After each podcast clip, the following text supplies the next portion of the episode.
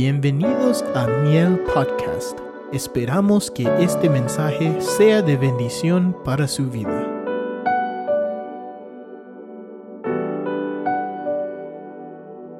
Yo quisiera, hermano, que hoy continuáramos con el tema que iniciamos el domingo y espero que usted, verdad, sea una persona eh, con una mente y un corazón abierto al Señor.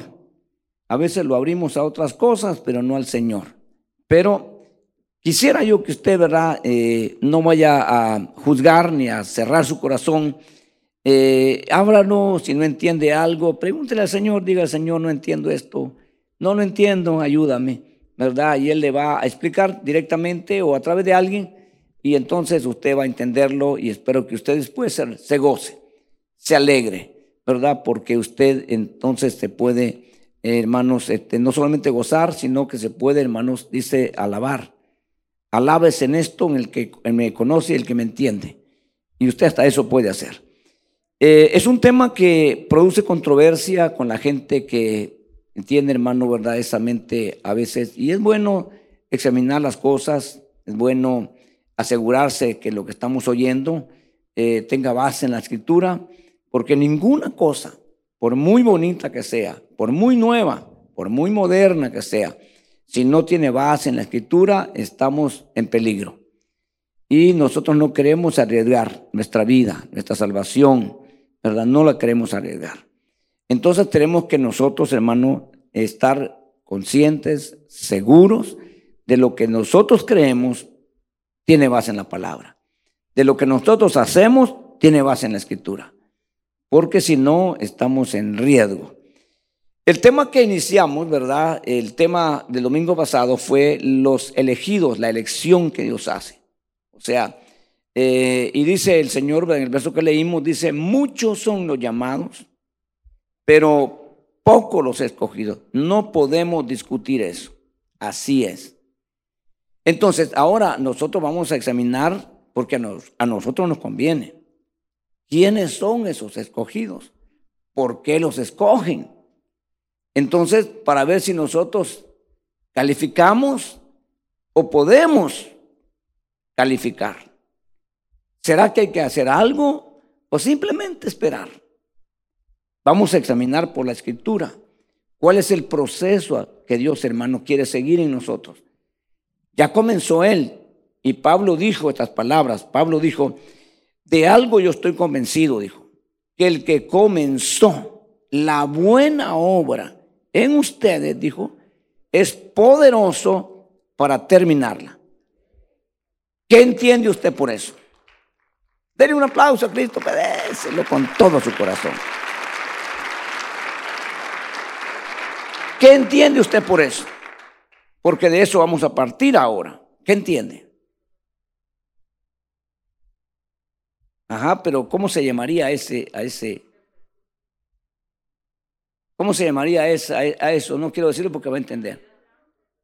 Ajá, eso es un proceso, un proceso, ¿ok? Que va de menos a más, de nada a mucho. Entonces, yo tengo que entenderlo, porque de eso va a depender el que yo vaya en el proceso. De eso depende si yo, hermano, ¿verdad? Estoy colaborando. Porque yo puedo decir, yo quiero ir, yo, estoy en, Centroamérica, yo quiero ir a Estados Unidos y voy hacia el sur. ¿Cuándo voy a llegar? Nunca. Nunca voy a llegar porque voy en el camino equivocado. Pero mi intención y mi deseo es llegar al norte, pero voy camino al sur. Entonces, hermano, nosotros como andábamos perdidos, no se vaya a enojar usted, pero usted y yo estábamos perdidos. Es una frase equivocada cuando dicen la gente, yo encontré a Cristo como que Él andaba perdido. No, Él nos encontró a nosotros. Nosotros estamos perdidos, ¿verdad? Y Él nos encontró. Entonces, hermano, Él, hizo una operación, pero instantánea. Esas, las operaciones son a veces rápidas. el proceso lleva tiempo. La operación es instantánea. ¿Y qué es la operación que Él hizo? es la operación que él hizo fue, hermanos, ¿verdad? El convertirnos por permisión de nosotros. Nos dijeron, Cristo le ama. Cristo quiere salvarle. Yo ya soy salvo, decían algunos de nosotros, ¿verdad? O, no, no, yo no quiero. Pero un día le dijimos, sí, amén. ¿Qué tengo que hacer? Pues entonces va a tener una oración. Repita conmigo y permitimos. Y entonces, hermano, esa, esa, esa operación fue de convertirnos. Y convertirnos significa esto. Iba usted, hermanos, hacia el rumbo equivocado, que era el infierno, y le dieron vuelta y ahora va usted rumbo al cielo, donde está la vida eterna. Pero no porque se, se convirtió ahorita, ya está en el cielo. No, es un camino a seguir. Y ese camino se llama Jesucristo. ¿Verdad? Dice él, dijo él, eh, yo soy el camino, la verdad y la vida. Nadie viene al Padre si no es a través de mí. Ahí empieza el proceso. Y eso es lo que vamos a ver ahora. Para que no usted, ¿verdad? Tal vez ya lo sabe. Eso lo voy a recordar. Tal vez no lo sabe, le voy a enseñar. Y eso es muy importante. En ese proceso vamos a encontrar nosotros muchas cosas que tenemos que ir viendo. Y usted va a ver que algunos no pasan, del, se convirtieron de verdad, pero ahí están todavía. No avanzan. Y vamos a ver, hermano, lo que la Biblia nos enseña. En el capítulo 8 del libro a los romanos, el apóstol Pablo habla, y mire lo que dice aquí, hermanos, esto es muy importante. Vamos a ver varios puntos que usted espero que le ayuden. Y mire, vamos a ver el, el verso 30, 8.30 del libro de Romanos. Cuando lo tengan, me dicen amén. Y si no, pues ahí léalo en la pantalla, ahí lo tiene. Y ahí usted va a estar rápido para avanzar. Y yo también lo leo porque las letras están más grandes. Dice, a los que predestinó, a estos también llamó. O sea, todos llamados. Dice, y a los que llamó, a estos también justificó. Y a los que justificó, a estos también glorificó. Este es el proceso que vamos a ver aquí. Este es el proceso que ahora nosotros tenemos que ver. En este proceso, algunas veces, hermanos, tenemos que sufrir nosotros, ¿verdad? Eh, quizás cosas que nos duelan, cosas que no nos gustan, cosas que no habíamos pensado que nos iba a suceder. Y es por eso que muchos cristianos dicen, hermano, cuando yo me convertí al Señor, me empezaron a pasar cosas desde el momento que yo me decidí a buscar a Dios, a cambiar mi vida. En vez que me fuera todo fácil, me fue difícil. ¿Verdad? Empezando con, con a veces con el cónyuge. A veces la mujer dice, yo acepto a Cristo, y el marido le hace la guerra, hermanos. Y entonces, y la mujer quiere cambiar y la provoca y la mujer se calla después que se agarraban los dos a, golpes. Y ahora la mujer se calla y a veces dan ganas, si tantito me, me volviera otra vez de demostrar lo que era y quizás peor ahora. Pero yo no quiero porque ahora yo soy diferente. Eso es el hombre acechando a la mujer, a veces la mujer al hombre. A veces el hijo al padre, el padre al hijo, la familia lo descarta uno. Y ese proceso no es fácil, es duro. Pero si usted, hermano, y lo peor es que uno ahí no entiende mucho. Si supiera lo que ahora sabe, pues le dirá risa. Pero lo que pasa es que uno está comenzando en el ABC y enfrentando ya las batallas. Pero el Señor lo explicó claro. Y Él lo dijo claro, Él no nos engañó. Él dijo, ¿verdad? Y lo dijo a, personas directamente y a, nosotros indirectamente. ¿Quieres seguirme? ¿Quieres ir en pos de mí? Y ellos dijeron, sí. Y usted dijo, sí también, ¿verdad? Entonces le dijo una vez, toma tu cruz y sígueme. La palabra cruz significa sufrimiento y al final muerte. Eso significa la palabra cruz. Entonces toma tu cruz y sígueme.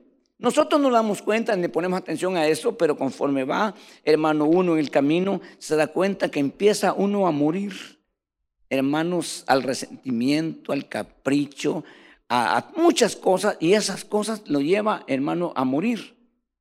al orgullo, a la autosuficiencia, a muchas cosas de esas. Pero eso es en el proceso. Hay gente que dice, no, no, yo soy cristiano, pero no soy tonto. Yo soy cristiano, pero tampoco, hermano, me voy a dejar de nadie. Entonces se detiene, aunque tiene a Cristo, pero no quiere continuar el proceso. Entonces somos personas violentas, algunos. Muy pocos vinieron mansos al Señor. La mayoría violentos. Y entonces tiene que arrancarle eso Dios a uno. Hasta convertirnos en seres sencillos, mansos y humildes. Eso es un aprendizaje. Pero usted va a ver que cristianos hermanos solamente falta que los provoquen, hombres o mujeres, y sacan las garras, cuando ya no deberían tener garras porque en el proceso le van a sacar las garras. ¿Está de acuerdo que sigamos? ¿Ok? Entonces, pero esto es un, un plan de Dios, que lo vamos a ir ¿verdad? Entonces, hermano, porque el Señor no se va a llevar gente gruñona, como dicen, por la eternidad. Qué feo va a ser, qué difícil sería, hermanos, estar con una persona, ¿verdad? Donde ya sabes que vas a estar toda la eternidad y tener que soportarlo toda la eternidad. Aquí es hasta que la muerte lo separe. ¿verdad? Hay un periodo que se va a llegar. Si tienes problemas, hermano, pero ya espérate, queda poco.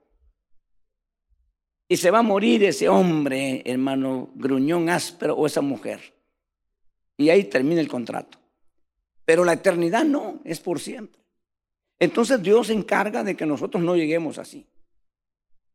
Nosotros vamos a llegar puliditos, hermanos, que va a ser un gusto y un placer vivir juntos por la eternidad. Pero eso lo va a hacer aquí Dios. Aquí lo tiene que hacer. Entonces, hermano, en el capítulo 1, verso 12 del libro de Juan, usted ya lo sabe, nos vamos a leer, lo sabe de memoria.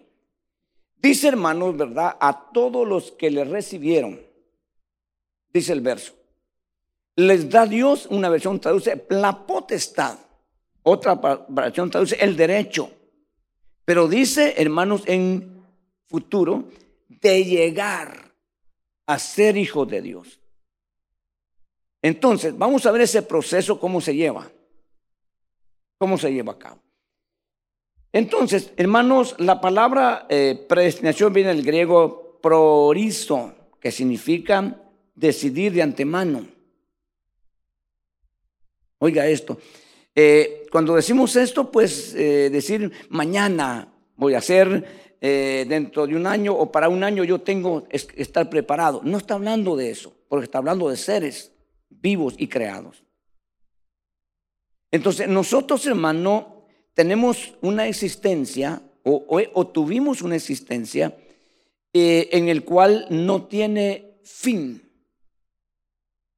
Escuche bien, por favor. Nosotros tenemos dentro de nosotros, hay un alma y un espíritu que cuando la persona muere, simplemente abandonan el cuerpo y continúan esos, ese ser, ¿verdad? Espíritu, alma y, espíritu y alma, y no mueren. Entonces, por eso es que Dios en su palabra enseña que hay dos lugares para ese ser. Una vida eterna de alegría, de gozo y felicidad y una condenación eterna de sufrimiento y de dolor por siempre. Ya no van a salir de ahí. Porque ese es el lugar definitivo para almas y espíritus que no quisieron, hermanos, obedecer a Dios. Y Dios no va a pelear con nadie. Y déjeme decirle que la mayoría va ahí. Jesús habló de un camino ancho y una puerta ancha. Y dijo, la mayoría va por ahí. Y habló de un camino estrecho y una puerta angosta y dijo, pocos van por ahí. Entonces Dios está explicando que, y Él sabe pues, nosotros no sabemos, pero Dios sabe, hermano, cómo está dividida la humanidad. Entonces, pero la humanidad, hermano, eh, que ha sido rescatada, también va a formar dos partes. Y eso es lo que nosotros tenemos que entender porque nos interesa. El, domingo pasado hablamos, hermano, de los escogidos, que ya somos nosotros. Hermano, hay miles, millones de billones, ya hay siete billones según el último censo, antes del último, del penúltimo censo, siete billones de habitantes en toda la tierra. Eh, ¿Cuántos millones? No hay ni siquiera un millón de cristianos. Pero si hay millones, hermano, significa, escogió Dios de esos miles y millones de personas y a usted es uno de los escogidos. Hombre o mujer, usted es un escogido. Y ya lo trajo el Señor a un lugar que podemos decir que es una burbuja. Y aunque tenemos problemas, pero tenemos promesas. Tenemos presencia de Dios. Que eso es más que suficiente para hacerle frente a cualquier cosa. ¿Ok? Pero nosotros tenemos que entender, y yo me voy a tomar el tiempo esta mañana todavía, no, ya tarde, hermano, me voy a tomar el tiempo, explicado despacito, porque quiero que usted lo entienda. Ya de ahí para allá, usted decide. No voy a andar detrás, ni quiero, hermano, ¿verdad? Eh, presionarlo porque Dios no anda detrás de nadie. Dios espera que nosotros vengamos. Y qué bueno que usted vino hoy. ¿Cuántos no vinieron? ¿Los va a matar el Señor? No. Pero se perdieron algo y grande. Entonces, se aplica los planes de Dios incluidos en la elección mediante la elección de Dios eh, que escoge en Cristo, porque no es en nadie más, no es en Moisés, no es en Elías, no es en nadie, no es en David, es en Cristo, a un pueblo que es la iglesia y la iglesia verdadera. ¿Por qué hablamos de una iglesia verdadera? Porque hay una iglesia falsa. ¿Ok? Entonces usted asegura de ser parte de la iglesia verdadera y vamos a verlo si usted está ahí o no. Eh, también, hermano, ¿verdad? Esta presentación comprende de lo que, le, lo que le sucederá a ese pueblo, todos los genuinos creyentes en Cristo. Porque también hay personas, esto ya es individual, porque también hay personas falsos ¿Ok? Nosotros estamos conscientes de eso. Yo no puedo decir ese es falso, no es falso. Yo tengo que esperar a ver los frutos. Pero yo me tengo que asegurar yo. Y en ese caso usted, si usted es un genuino o un falso. ¿Verdad? Eso es para garantía, para, para seguridad suya. Entonces, usted puede decir, no, yo soy genuino, yo rechazo ser falso, pero ¿será suficiente eso? No. Tiene que corroborar con la escritura.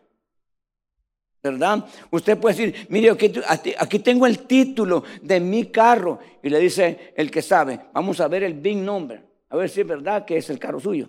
No, mire, son iguales, le falta un número, es diferente, no es el suyo. ¿Me explico? Esos son en cosas. Imagínense en este asunto que es Dios el que examina.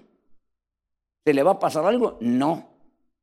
Entonces nosotros necesitamos hermano, como escogidos, despertar ahora a ser, perdón, como elegidos, a despertar ahora a ser escogidos. ¿Cuántos les gustaría que los escoge el Señor? Casi todos, ¿verdad? Son pocos los que, ah, mira, lo mismo si me escoge o me elige. No, está bien fuera de foco. Yo quiero ser escogido. Entonces, lo primero que hace el Señor con los llamados y vamos a examinar bien ese verso que leímos. Voy a pedir de vuelta que pongan Romanos 8, eh, hermanos, ¿verdad? 30. Eh, Hermano, es importante. Dios predestina a sus elegidos para que sean, número uno, hermanos. Primero, lo primero que hace es un llamado. Que nosotros ya sabemos que fuimos llamados, ¿verdad?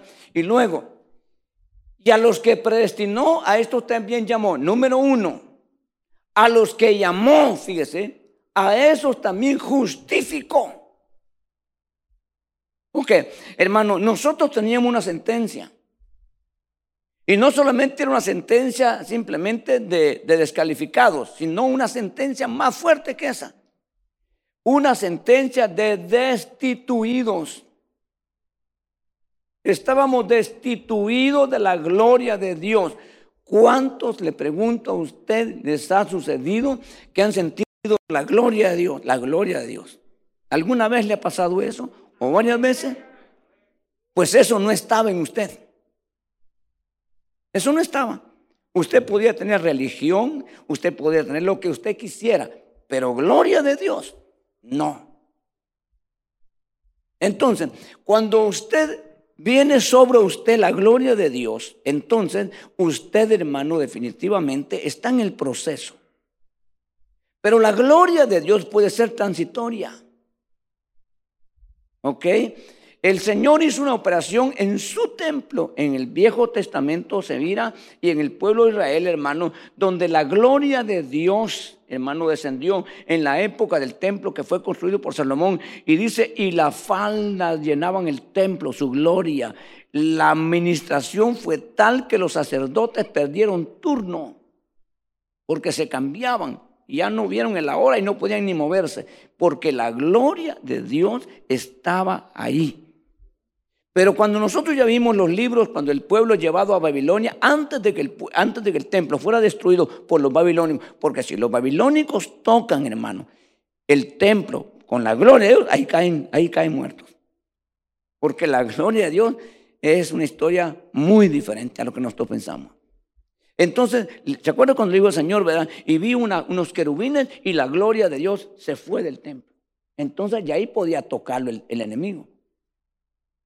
Por eso es que cuando se llevaron el arca del pacto, hermano, los filisteos, la mujer que dio a luz, ¿verdad? A su hijo le puso, hermanos, un nombre que se llama Icabot, ¿verdad? Que significa la gloria ha sido traspasada. Israel quedó sin gloria. Ahora, la gloria, hermano, en la presencia de los filisteos, no creo yo, eso es lo que yo pienso, que no estaba la gloria así como la la tuvo Israel, hermano, porque si la tocaban personas extrañas, ahí se morían. Pero el arca se la llevaron los filisteos. Ellos, inmundos, inconversos, hermano, se la llevaron. Entonces, y no se murieron. Entonces, el, la gloria ha sido traspasada. Y cuando llegaron, hermanos filisteos, y tuvieron allí el arca, la metieron a su templo, era para que ese templo volara en pedazos pero no se voló en pedazos. Y se quedó toda la noche y en la noche el ídolo que tenían ellos quedó postrado a los pies, a, frente del arca. Y luego empezó una mortandad de plagas. ¿Ok, hermano? Pero esto hay que entenderlo. Entonces, hermano, a los que llamó, dice hermano, a esto también justificó. Justificar es declarar inocente el culpable. Por un proceso, hermano, ¿verdad? En este caso, nosotros, hermano, jurídico, donde examinaron todo y no hay culpabilidad. Cuando hay sospechas de culpabilidad, pero no pruebas, entonces se usa otro término. Y se usa el término no culpable. Pero hay sospechas de que puede ser, pero no tenemos pruebas. Entonces se, se usa el término no culpable. Pero nosotros no nos, no nos podían justificar porque Dios nos sospecha, Dios sabe. Y si Dios nos procesa, culpables. ¿Quién puede decir aquí, yo no, yo no he culpable? Todos. Entonces tenía que ayudarnos Dios justificándonos. Y es por eso que a esos que llamó, hermano, al, al, seguir en el, en el proceso, entonces los justificó. Y al estar justificados, siendo pecadores. Esto es lo que el mundo no entiende. Ahora dice que es santo, después que yo lo conocí un borracho, y ahora dice que es santo. Está metido ahí usted, diciendo que es santo, porque obviamente no entienden. Pero Dios hizo ese proceso. Pero falta el último toque, que es, hermano, la glorificación. ¿Qué es glorificar? ¿Qué es glorificar, hermano? Es dejar una gloria permanente hermano, donde ya no tienes ningún problema. Después de haber pasado un proceso que lo tuvo que pasar Jesús, no por él, sino por nosotros. ¿Se acuerdan, no? Que Jesús le dijo, hermano, cuando las mujeres llegaron y a los pies, queriéndolo agarrar, le dijo Jesús, no, no, no me toques. Eso ya resucitado. No me toques porque no he sido glorificado voy a mi padre y a vuestro padre, entonces después de eso ya cambia la historia. Después de eso, Jesús le dice a, Tomás, mete tu dedo en mi mano y, será, y sabrás que soy yo. Mete tu mano en mi costado. Ahora sí lo puedes tocar, porque al glorificar ya no hay ningún riesgo por la eternidad. Eso es maravilloso, eso está en la escritura, yo no estoy inventándomelo. Ahora, el problema es que tenemos que nosotros ver si vamos por ese proceso. Porque Dios no va a, hermanos, Dios no va a justificar. Por ejemplo, hermano, nosotros tenemos problemas. Y nosotros tenemos que reconocer. Me explico, hermano, nuestros problemas. Ese es el principio de poder superar un problema. Pero cuando usted se topa con una persona, mire, usted mintió, yo no he mentido. Y, llega a convencerse a él mismo que no ha mentido cuando hay todas las pruebas que sí mintió. Yo no fui y empieza, no va a haber, no va a haber proceso ahí, ahí se detuvo. No importa cuán cristiano sea. Porque el principio es reconocer. Y cuando reconocemos, entonces tenemos el favor de Dios. Porque le pedimos a Él, perdóname. Le, pedimos sí, hermano, es verdad, perdóname. Usted me gritó. No, yo no le alcé la voz. No, no, sí le gritó. Y no hay problema, no lo vamos a condenar por eso. Pero reconózcalo. Para que ya no vuelva a gritar otra vez. Es simple, ¿no? Entonces, vamos a ver este proceso que Dios lleva con esas personas que Dios escogió ya. Porque si nosotros entendemos, creemos y aceptamos que van a ser algunos escogidos y otros no, entonces estamos en riesgo todavía de no ser escogidos. Hay, hermano, eh, grupos que predican, si tú aceptaste a Cristo y te bautizaste, estás listo, ya no tienes nada más que hacer. Eso no es cierto. Hay mucho camino que recorrer. Y hay mucho riesgo todavía para nosotros. Entonces nosotros debemos, hermanos, aprovechar el tiempo, porque si Dios no se equivoca, te dio exactamente el tiempo para que te alcances toda la gloria. El problema de nosotros es que nosotros sí estamos perdidos en el tiempo. Y muchas veces nosotros perdemos el tiempo. Y decían allá, los señores el, tiempo perdido, los santos lo lloran. Yo, me, yo ahora sé a qué se referían. Entonces, resulta, hermano, que si yo pierdo mi tiempo, después, aunque yo quiera correr, yo no voy a poder porque el tiempo estaba medido. Nadie se puede quejar ni protestar que no tuvo tiempo. ¿Ok? Entonces, hermano, es por eso que tenemos que nosotros disciplinarnos aún en las cosas seculares. ¿Ok? Si el culto comienza a las 11, yo tengo que estar ahí por lo menos máximo 10 para las 11. Significa que me tengo que levantar, si me toca, hay gente que se tarda una hora bañándose. Está bien que se bañe una hora, dos si quiere, pero que se levante entonces a las 5 de la mañana. Ok, bañese ido 5, 6, 7, ya terminó. Todavía tiene varias horas para comer, cambiarse y ok, no importa. Lo que usted quiera. ¿Ok? Pero usted tiene que estar 10 para las 11 en el culto el domingo. Eso le va a ayudar. Aquí nadie le va a decir, hermano, ¿y por qué vino tarde? Porque no quieren lastimarlo. Aquí nadie le va a decir, hermano, no vino o llegó a medios. Nadie le va a reclamar nada. Pero hay un ojo que lo está viendo. Eso no lo puede, eso no lo puede hacer en su trabajo. Porque lo que todavía marca una tarjeta, hermano, usted no puede marcar las ocho y media cuando de las ocho lo están pagando. Y si lo hace así varias veces, lo van a correr. Y todavía sale peleando, que injusto, ¿por qué lo corrieron? No, es irresponsable. Se lo merece que lo corran. Usted también lo haría si fuera jefe. Amén. Pero mucha gente, hermano, cabal a las ocho, a las ocho, ay, es que no van a correr. Porque tiene intereses en el pago que le dan cada semana. Pero aquí ni le pagan ni le reclaman. ¿Será que puede hacer lo que, lo que usted quiera? No. Pero eso ya es disciplina de la persona.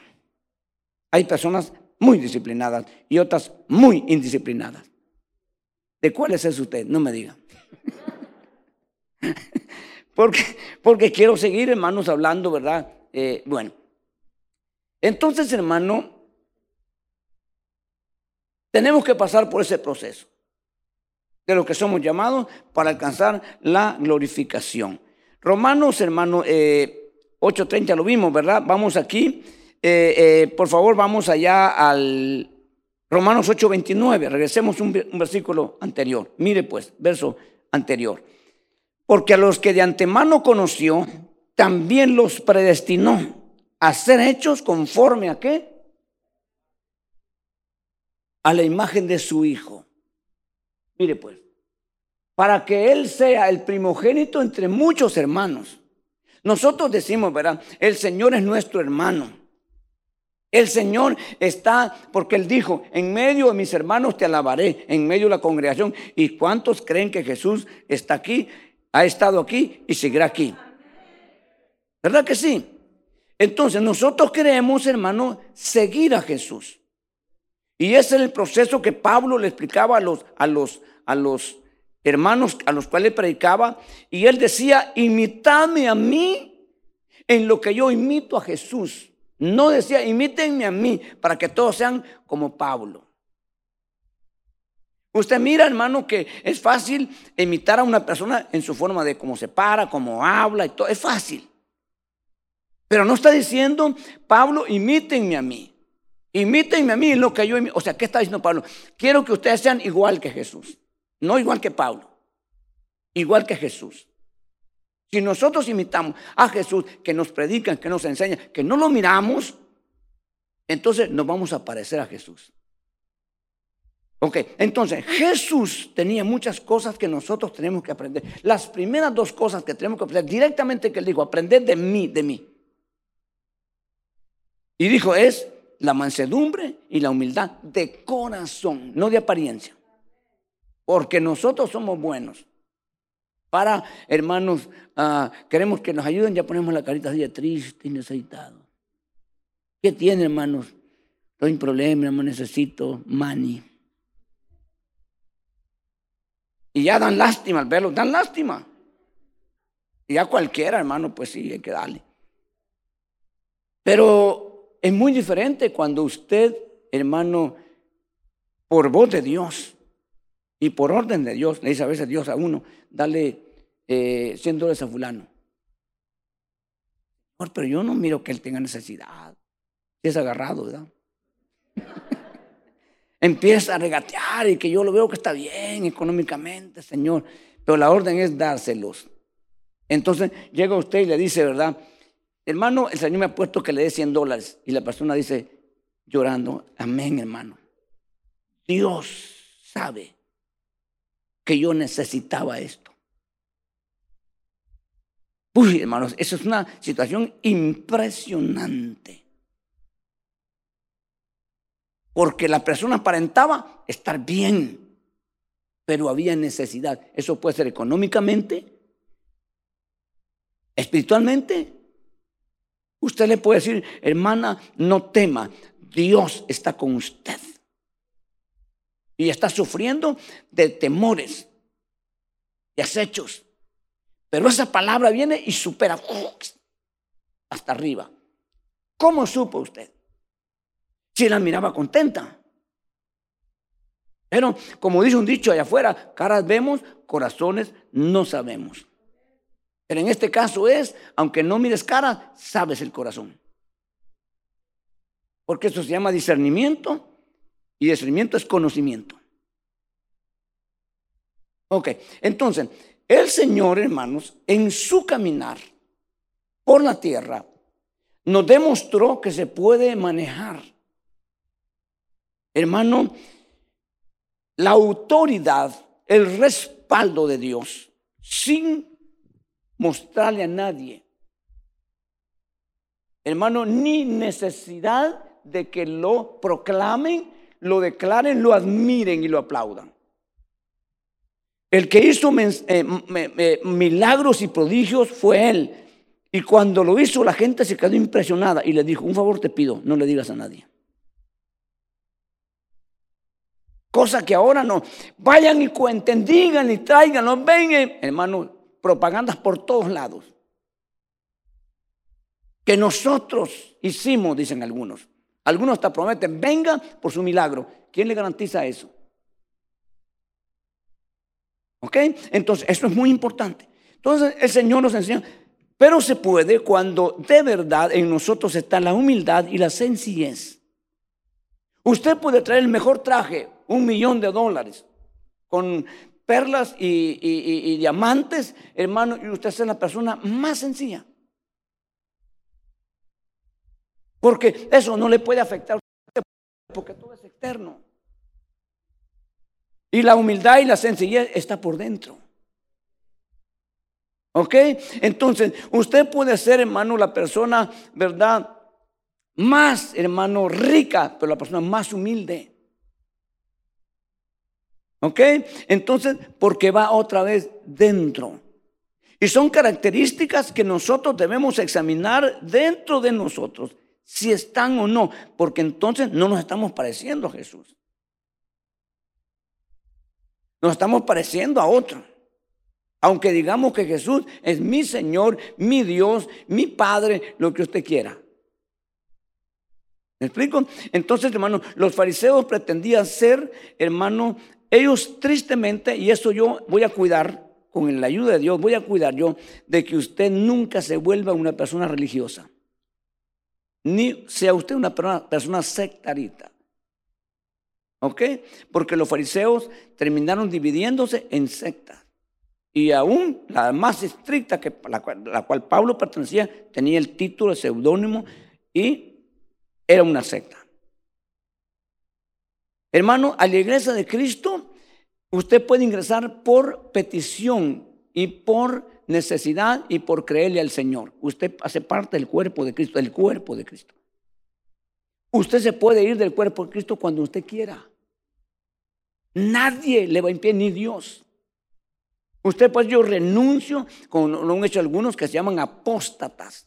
Hay muchísimos, han habido, hay y habrán. Y la señal de la última etapa es la apostasía generalizada. ¿Ok? Entonces, ahora, irse del cuerpo de Cristo o de la iglesia de Cristo, ¿a dónde más va a encontrar algo semejante?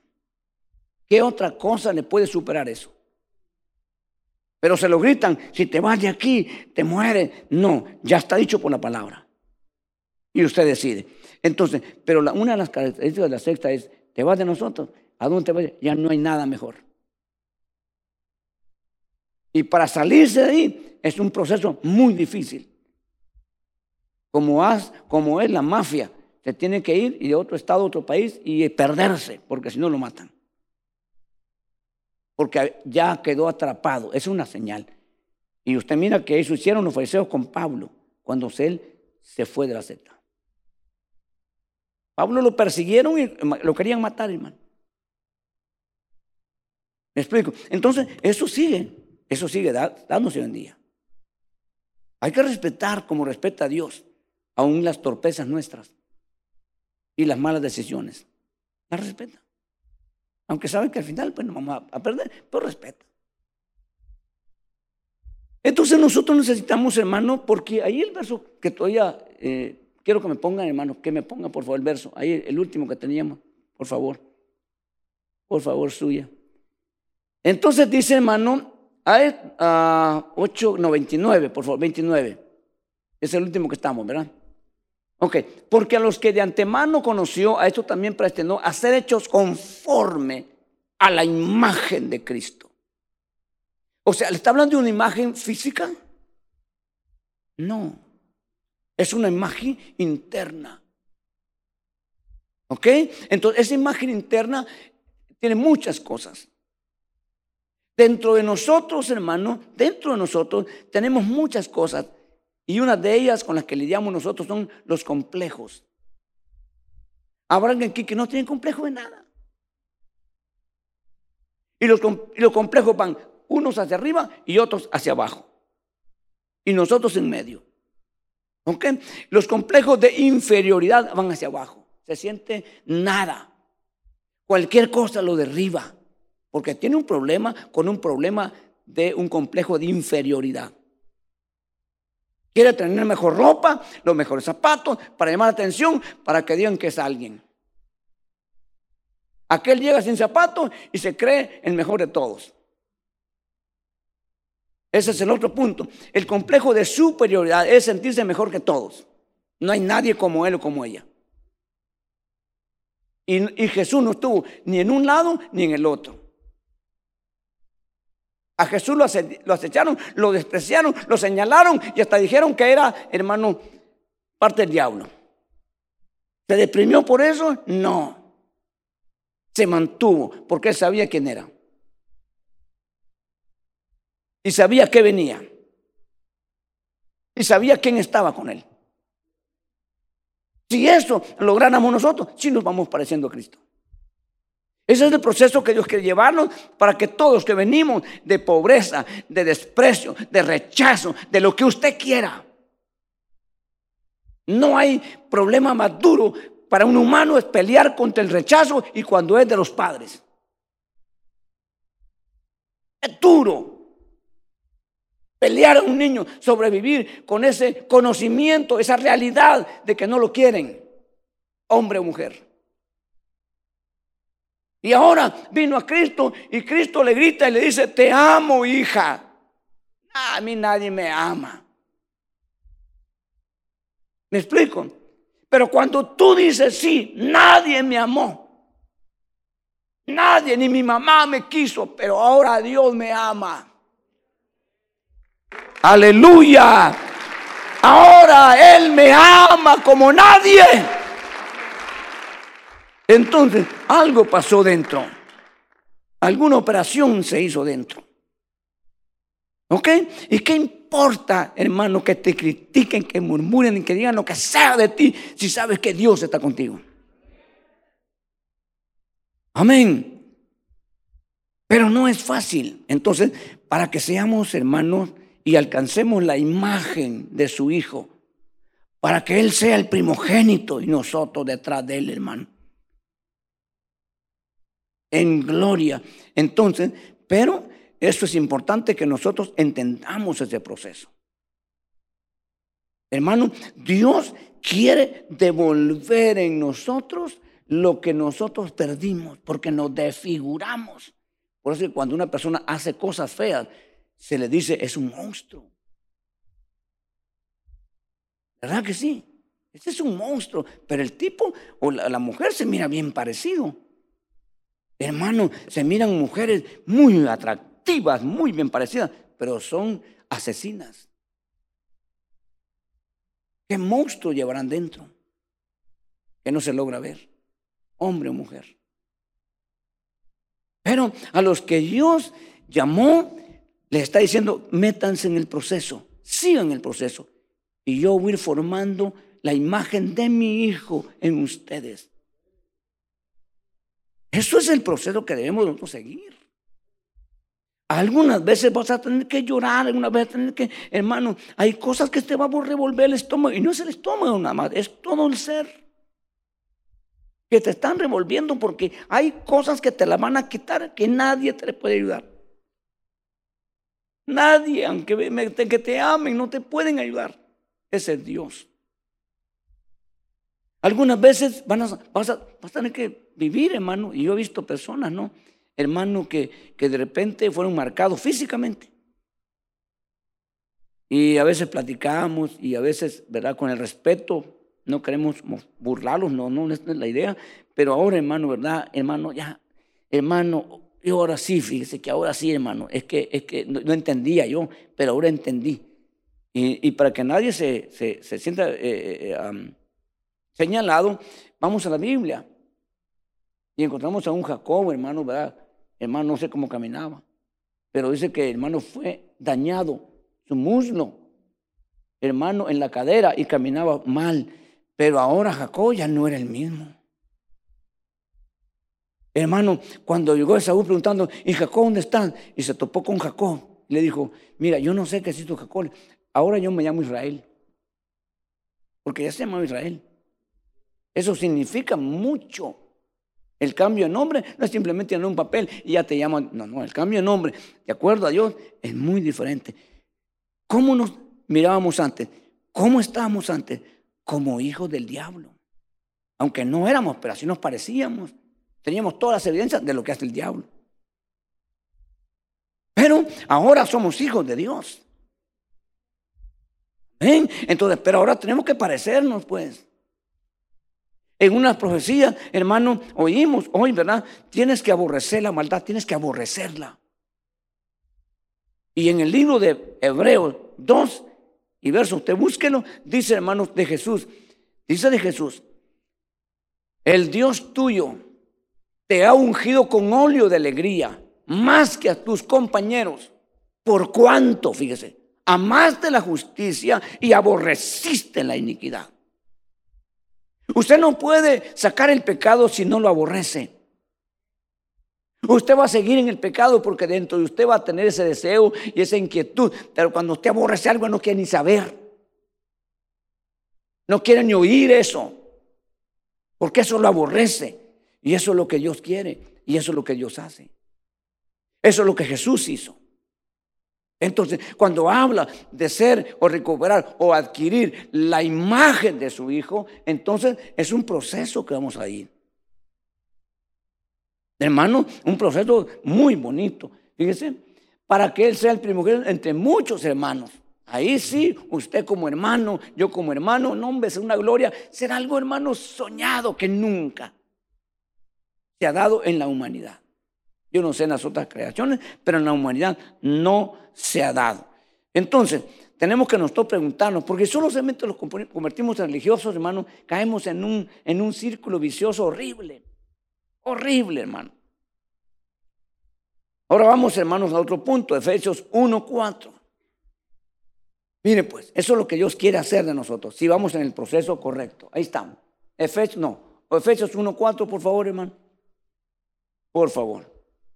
Vamos ahí. Mire pues, según nos escogió en Él antes de la fundación del mundo, para que fuéramos santos. ¿Qué significa eso?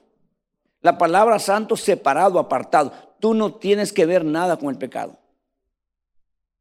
El pecado te persigue y en algunas veces el pecado alcanza al cristiano porque se duerme. Pero eso es muy diferente. El cristiano se siente atrapado, se siente triste, se siente mal porque el pecado lo alcanzó.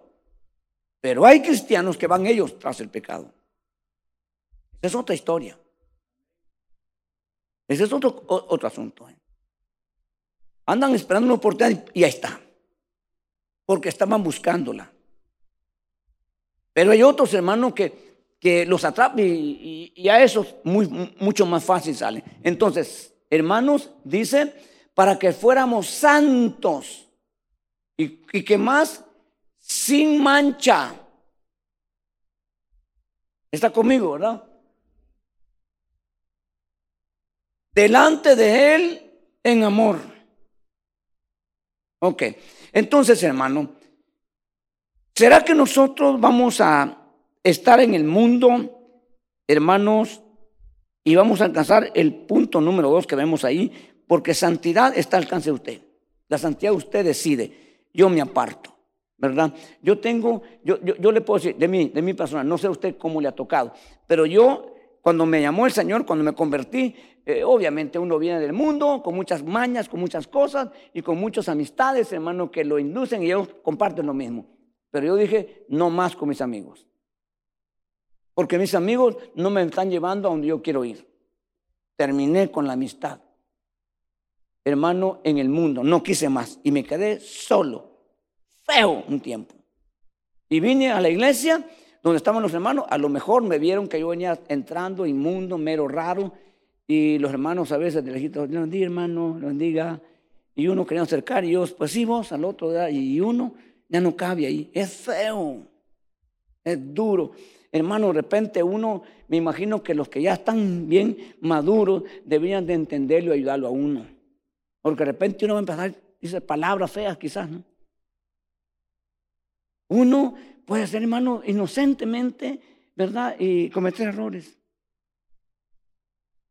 A veces hacer cosas. Eh, en el caso mío, yo le he dicho a usted, hermano, eh, eh, yo fui a un lugar y vi una camiseta muy bonita, bonita la tela, todo. Me gustó y la compré. Llego, hermano, y la, la palabra tenía en inglés la F. Así la palabrota en grande. Y yo, pues sí, hermano, y aquellos hermanos. Y yo, pues inocentemente, no, no hablaba el inglés, me gustó la tela, me gustó bonito, y andaba con la camisa aquí, hermano. Y obviamente los hermanos me entienden. ¿Me explico? Entonces, pero yo no sabía. Me han dicho, mi hermano, en inglés, mira, ¿verdad? Uno, hermano, puede, así con mucha seguridad, decirle, mi hermano, esto, eh, ¿sabes lo que, lo que está? Yo me lo hubiera quitado en un momento, una vergüenza. Pero pues no, no sabe nada. Y así, palabras que uno dice, mira, acostumbrado del mundo, me explico. Entonces, la santidad se va adquiriendo, hermano, en el deseo, en la decisión que uno va tomando. ¿verdad? Uno tiene que parar con todas esas cosas mundanas porque todo eso contamina. A mí no me dijo el pastor que lo hiciera, yo decidí hacerlo porque la Biblia me lo explicaba, el Señor me lo enseñaba y yo lo voy a hacer, porque yo quiero eso. Pero cuando ya hablamos de manchas, a veces uno hermano puede ir, yo no sé si usted, ¿verdad? Me va a entender esto, porque usted pues nació en las metrópolis, yo nací en un cantón, en una aldea, Íbamos para la escuela nosotros, la gente mala, en el invierno pasaban los carros y lo llenaban de lodo a uno, hermano. Nosotros veníamos, viene un carro, viene un carro, muchachos, ¡bum! Nos metíamos para que no nos fuera a bañar de lodo, porque las calles no eran pavimentadas.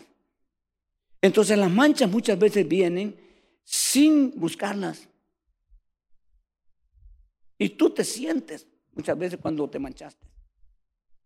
Entonces nosotros no podemos quitarle a los pastores. Ningún pastor, apóstol, profeta, quien sea, no te puede ayudar.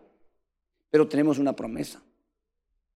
Dice que el Señor vendrá antes del arrebatamiento a los santos, los que se han consagrado, los que se han apartado, y Él se prepara para sí mismo una iglesia sin mancha y sin arruga. Ese proceso lo hará Él directamente, porque nosotros no podemos. Y cuando eso pase, entonces nosotros hemos alcanzado eso, hermano. Y, no, y dice, en amor, porque no es a la fuerza.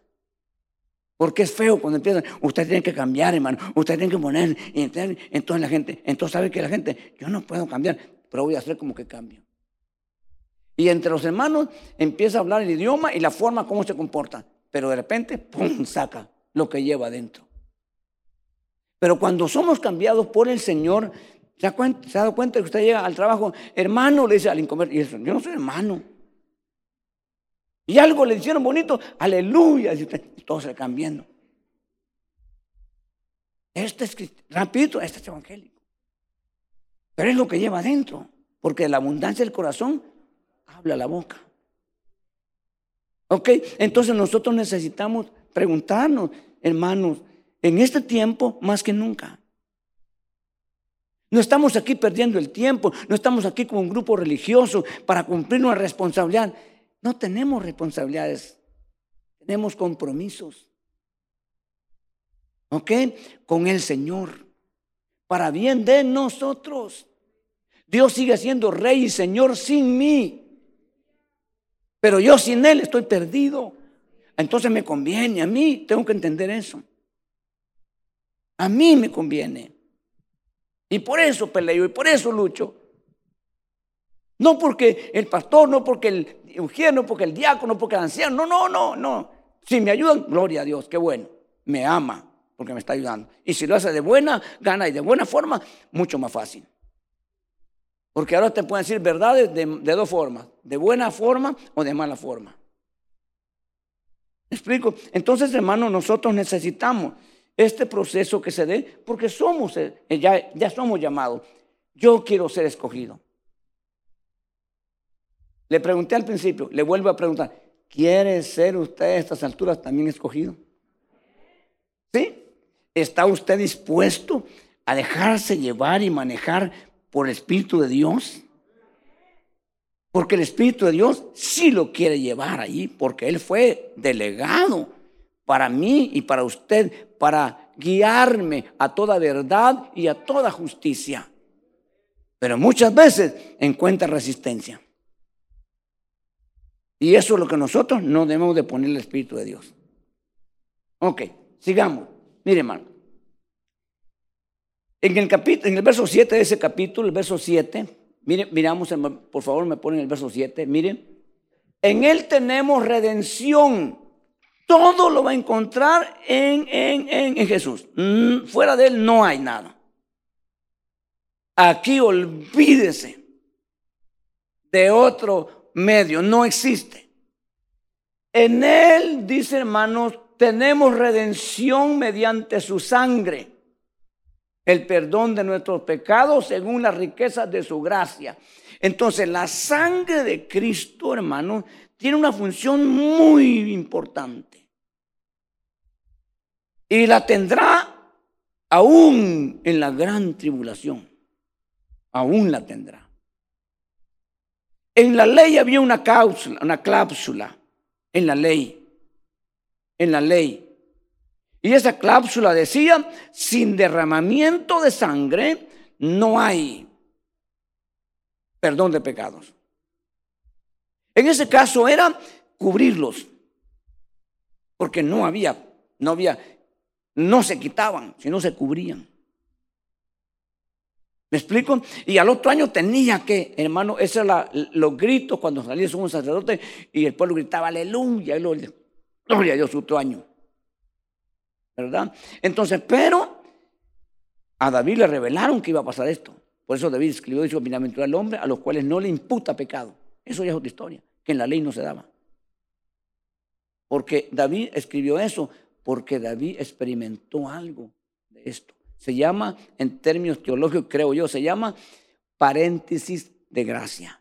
Si no, David por la ley tenía que morir. La ley decía claramente, al adúltero que se le pruebe, muere. Y David no solamente fue adúltero, también fue asesino, intelectual, que lleva un cargo más grande que el material. Y, sin embargo, el profeta le dice a David, cuando David reconoce, cuando el profeta le dice, ese hombre eres tú, y David dijo, sí soy yo, y lo demostró, el rey, el manda más, el que tenía el poder, dijo, sí yo, no discuto, yo soy, y cayó al piso, y David y, el profeta Natán le dice, pero Dios ha perdonado, eso no se había yo nunca en la ley.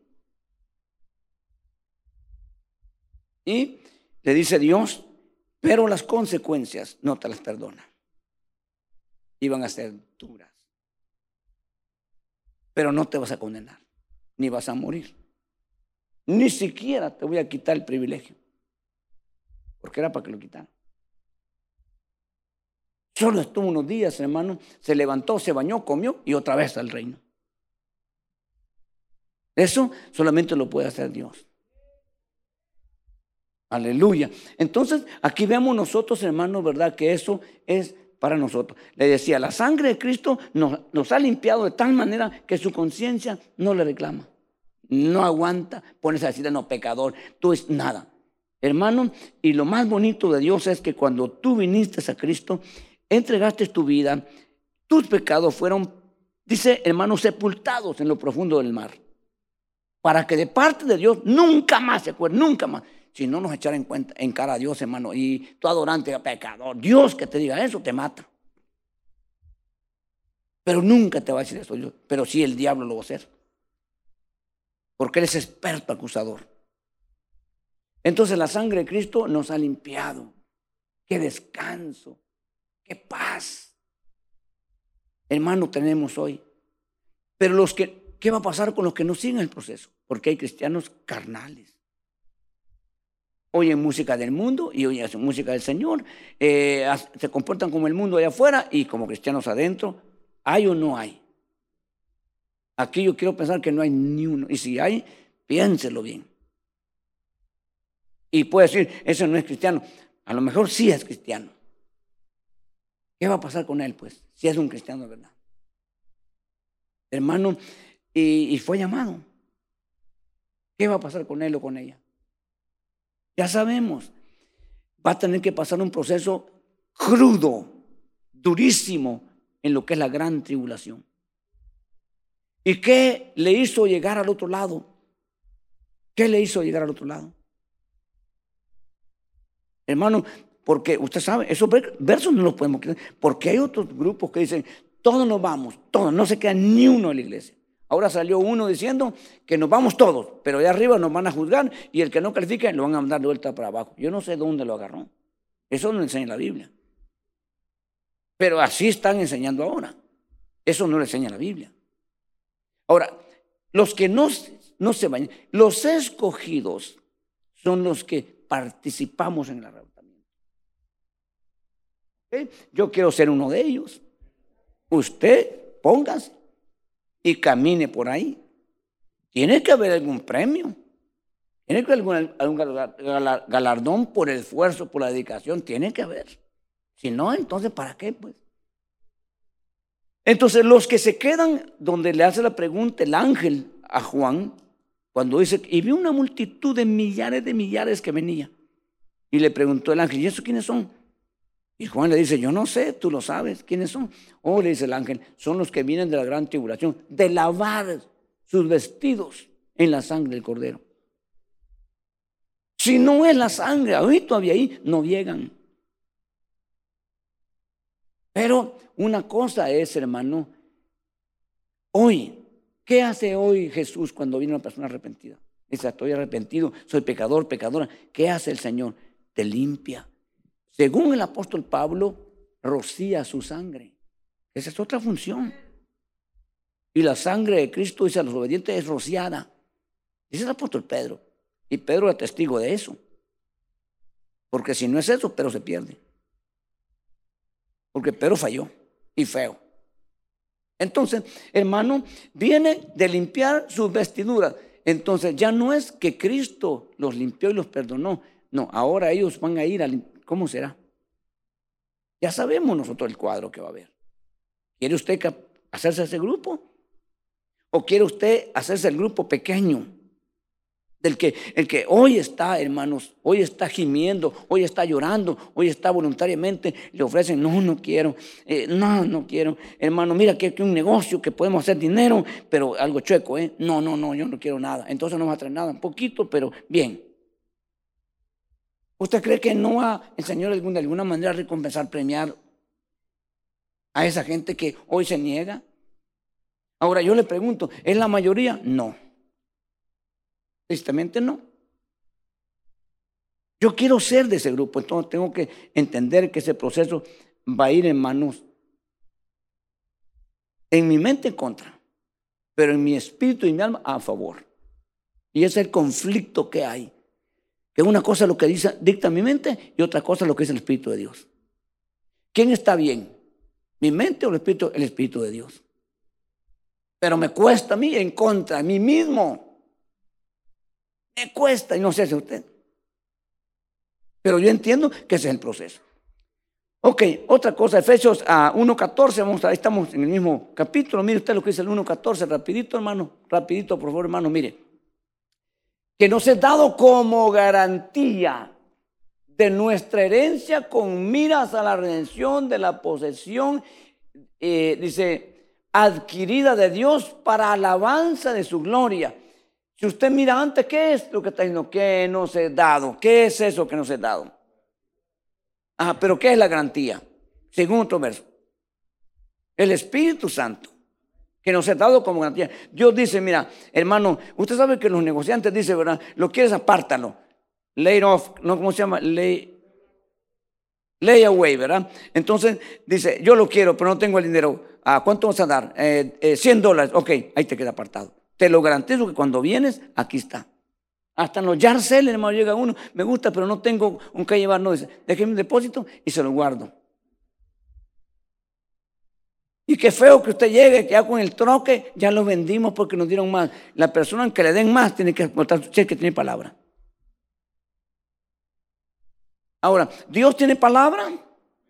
Claro que sí. Entonces, por la palabra nos ha dado su espíritu como garantía, hermanos, ¿verdad? De que nosotros, nosotros, nosotros, como llamados y como escogidos ya, tenemos la garantía, hermano, de que el Espíritu Santo está en nosotros. Ahora, el tiempo se me está yendo, hermano. Yo no creo, yo no creo que voy así paso por paso porque ah, el tiempo de plano se me está yendo. Pero eh, aunque usted me dé eh, una hora más, no voy a poder. Ahora, el, cristiano a estas alturas tiene que eh, provocar o pasar algo de esa persona, hombre o mujer. Hermano, que se dice por causa de él o a causa de él. A, causa de él, o sea, hermanos, miremos cosas en el pasado de un hombre llamado Jonás, a causa de él, ya se morían todos. Una gran tormenta en el mar, no porque había invierno ni huracán, a causa de ese hombre. Hermano, entonces no se iba a quitar la tormenta hasta que no se deshicieran de él. Porque por causa de él estaba pasando eso.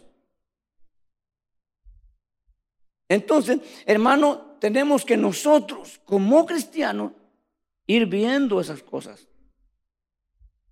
Y se va a ver hasta el último día. Van a haber momentos, hermanos, y estamos ya en la recta final. Eh, por favor, hermanos, 24, eh, 22 de, de, Mateo, por favor, me lo ponen, y me avisen ustedes cuando ya esté para no marearme.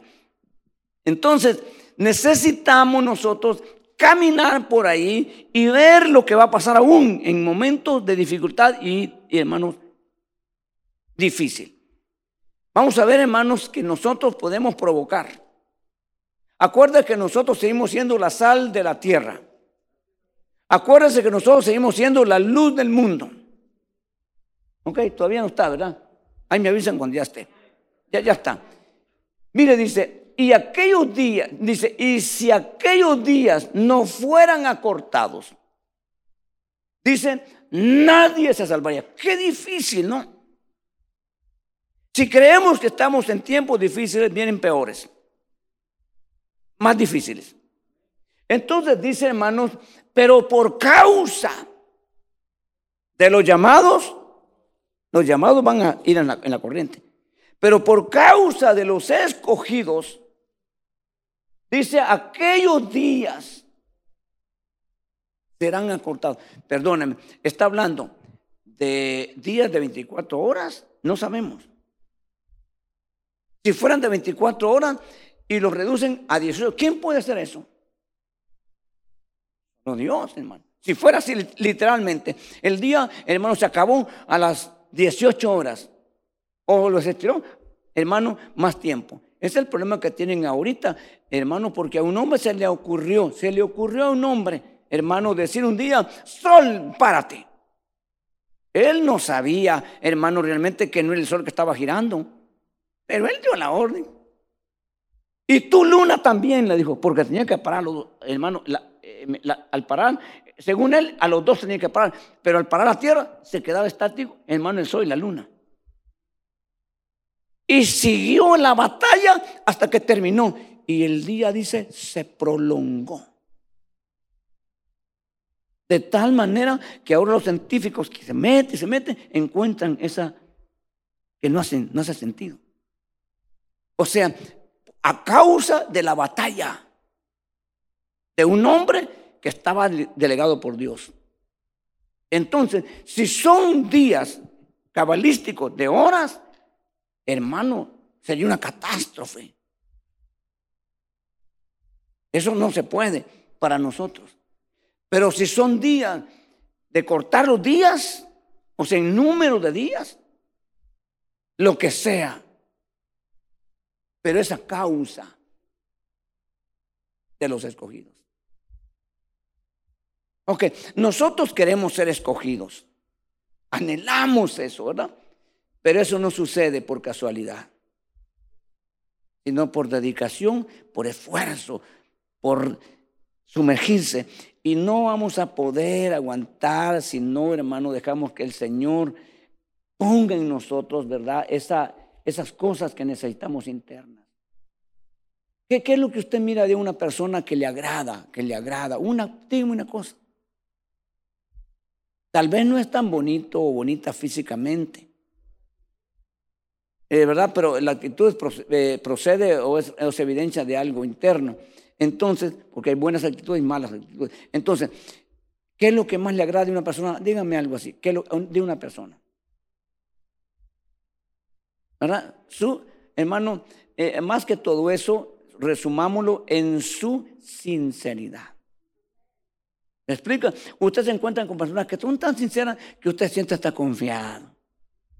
Dice, qué bonita esta persona. Es una persona sincera. ¿Me explico?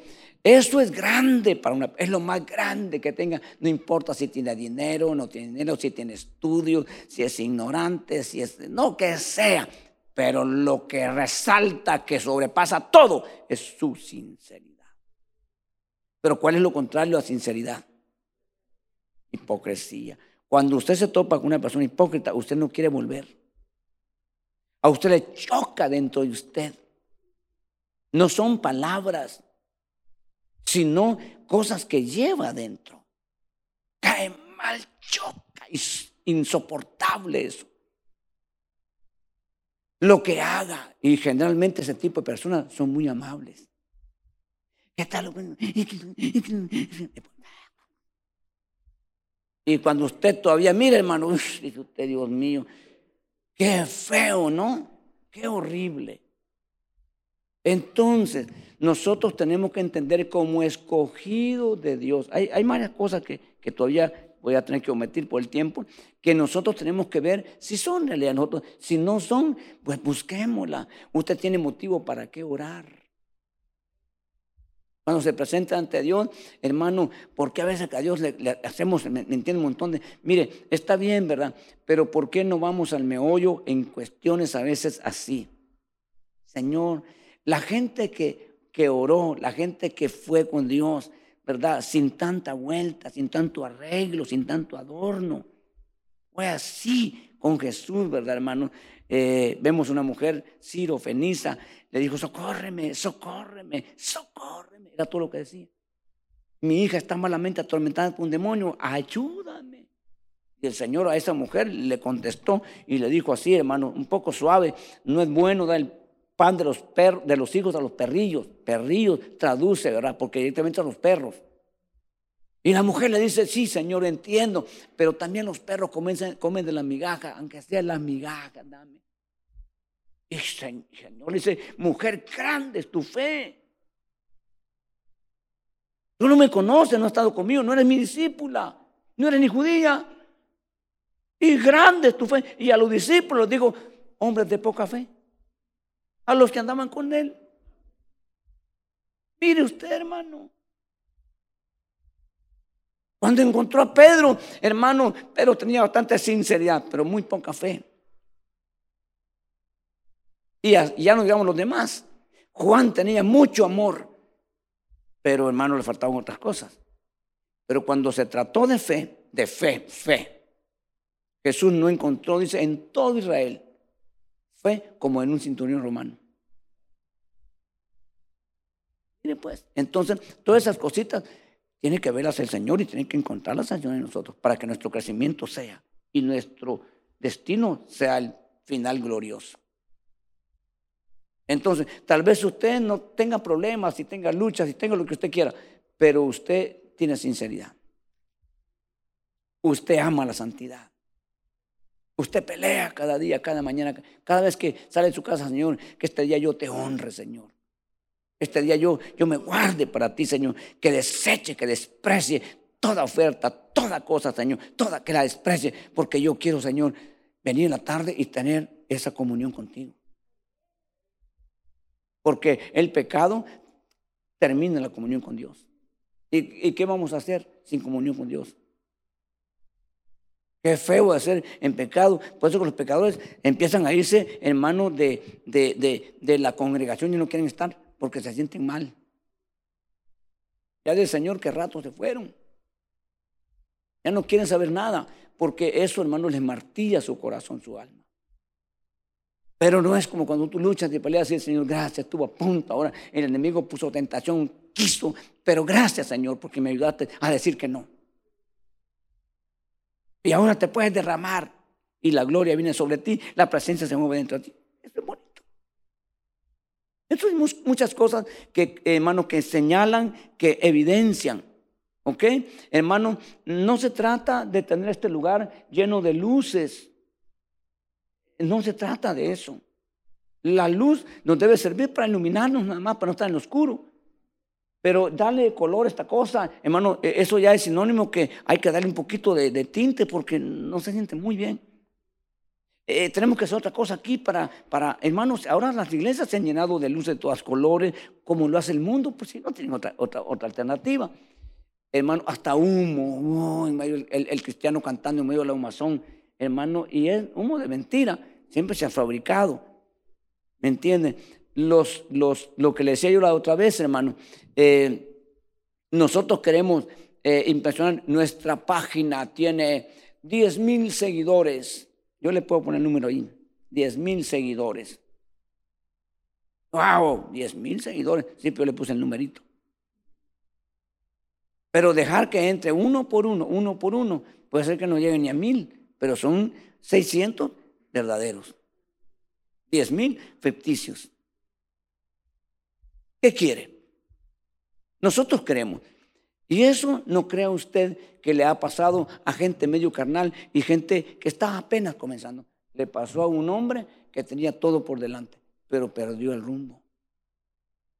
Y ese hombre se llamó Saúl. Por desobediente, por distraído, por lo que usted quiera. Pero cuando, hermano, el profeta le dijo, Dios te ha desechado hoy, le dijo él, hermano, era para que Saúl cayera largo en largo, del tamaño que era, y dijera, Dios, yo, ¿de qué me sirve, Señor, estar al frente de tu pueblo si ya no estás conmigo? ¿De qué me sirve, Señor? Yo creo que tal vez yo, yo hubiera hecho algo. Pero Samuel, pero Saúl le dijo a Saúl, a Samuel, yo sé, le dijo, pero te pido un favor, le dijo, acompáñame mientras yo ofrezco para que el pueblo mire que todavía soy el rey. Ok, dijo Samuel. Y salió Samuel detrás de Saúl, hermano. ¿Y de qué le servía? Y el pueblo, gloria a Dios, ahí viene el rey, el que Dios puso. Pero ya, no, ya lo quitó qué rato. Y estuvo treinta y pico de años así. Pero ¿cómo murió Saúl? ¿Cómo terminó Saúl? Pero Saúl eh, comenzó bien. ¿Dónde fue ungido Saúl? ¿Dónde fue ungido? Hermano, en el lugar donde estaba Samuel. Samuel era originario de Ramá, quiere decir altura. Y, Samuel nació en Ramá, vivió en Ramá y murió en Ramá, significa en altura. Entonces lo ungió y ¿qué pasó? Antes de ungirlo, lo llevó a comer, lo puso en un lugar especial y le dio una porción que solo daba a gente especial. Comió Saúl y después de uno vino hermano Saúl y lo ungió. ¿Qué, ¿Cómo terminó Saúl? Hermano, también comiendo, pero en la casa hay una bruja. Así terminó Saúl. Hermano, cuando llegó con la bruja disfrazado, hermano, y la mujer le dijo, me engañaste, tú eres Saúl. Sí, sí, pero no hay problema. Le dijo, dime. Y después le dijo a la mujer, come, porque no has comido. Y estaba en ayuna. Y ahí comió de Saúl. En la casa de la que él había sacado del, del país por, por ser hermano del, reino de las tinieblas. Qué triste, ¿no? Qué triste es un final así. ¿Cuál final quiere usted? Usted decide. Muchas veces el llorar ahora, el pedir misericordia, es para marcar un final glorioso. Muchas veces para que no digan y para que no pierdas tu imagen, hermano, para que no pierdas, ¿verdad? Eh, eh, lo que no eres es marcar un final desastroso. No se trata de andar siendo este, pesado y malcriado y, y no, no, no se trata de eso. Pero no podemos buscar simplemente apariencias. Le, le ofende a Dios eso. Lo detesta a Dios. Mejor está sucio, dice Señor, estoy sucio. Límpiame, por favor. Por descuidado, por desobediencia, por lo que sea. Me ensucié. Ayúdame. Y eso va a ser, hermano, que el Señor pues te limpie, te purifique, te restaure y el destino se cambie. Yo decido, yo lo puedo hacer. Quiero ser un escogido de Dios. Yo no quiero afectarme ni arruinarme, ni creerme aquí. Yo no quiero pensar que soy el mejor de todos, pero tampoco el peor. Yo soy uno de los que Dios ha escogido, por misericordia. Yo soy redimido, usted también. Pero ser santo es decisión suya. Negarse al pecado, negarse a la maldad, negarse a todo eso, aunque tenga un bonito aspecto, no lo quiero. Yo tuve algo que agradezco, hermano, a Dios. Aborrecí las cosas que no eran reales. Cuando leí la Biblia por primera vez, se lo he dicho un montón de veces y quiero seguirlo diciendo. Cuando leí la Biblia por primera vez, se me metió tanto y me gusta tanto la Biblia porque la Biblia es verdad. La Biblia no, tiene nada de mentira, es verdad. Y me gusta y quiero seguir, no sé, no estoy en contra de los que predican con, con tablet, con computadora, está bien, no lo critico, pero a este libro ya no le cabe nada. A la tablet sí. La tablet puede tener la Biblia y al otro lado pornografía. La, Biblia, la, tablet puede tener muchas cosas así, pero este libro, este libro no le cabe nada. Está sellado por Dios que el que le ponga a este libro, Dios hermano también lo castiga y al que le quita también Dios lo castiga. Así de que este libro está completo. Yo sigo con el libro hasta donde pueda. No estoy menospreciando, ni juzgando, ni criticando. Si los hermanos lo usan y es bien, amén. Pero yo, esa es mi decisión. Quiero quedarme con esto. Esa es mi decisión. Por favor, tolérenme. Esa es mi decisión. Y quiero quedarme con las cosas sencillas. Yo no quiero venir a impresionar a nadie ni dejarlo, wow. No, no, no. Yo lo quiero confrontar con la realidad para que usted salga de aquí diciendo, wow, me falta mucho. Amén. A mí también. Necesito buscar más de Dios. Qué bueno. Estamos en el camino correcto. No diciendo, wow, ahora sí ya sé, hoy sí sé mucho. Que se me ponga cualquiera, lo voy a, ahora lo voy a. No, hermano, ya vamos mal. Ya vamos mal. Porque el proceso de madurez es que tú sepas que cada día sabes menos. Y el proceso de inmadurez es que piensas que ya lo sabes todo. Ya hasta menosprecia la Biblia. Ya si te pone a hablar un hermano que está comenzando, hermano, eh, siempre, ah, un hermanito, fulano. Ni cuidado pone. Cuando Dios habla, hasta por las, bestias, a los grandes profetas, cuanto más entre nosotros que somos redimidos, somos hijos de Dios. Y que oremos esta tarde y le pidamos al Señor, hermano, que nos ayude. Los que quieran ser, ¿verdad? Los que quieran ser, hermanos, pueblo escogido de Dios, no solamente tienen que venir aquí, sino tienen que, hermanos, entender lo que esto requiere y acercarse aquí delante de Dios y decirle, Señor, yo necesito, yo quiero ser, yo quiero ser un hombre, diga hermano, escogido, una mujer escogida y he entendido por tu palabra hoy el proceso que tengo que pasar. Amén. Me dispongo. Y te entrego mi corazón, te abro mi alma para que tú, Señor, me ayudes y pongas en su lugar cada cosa, ya que tengo dificultad para hacerlo yo, Señor, pero sé que tú eres poderoso y tú puedes ayudarme. Gracias por entonar a Miel Podcast. Para escuchar más mensajes como este, Visítanos en YouTube, Iglesia de Cristo Miel AV.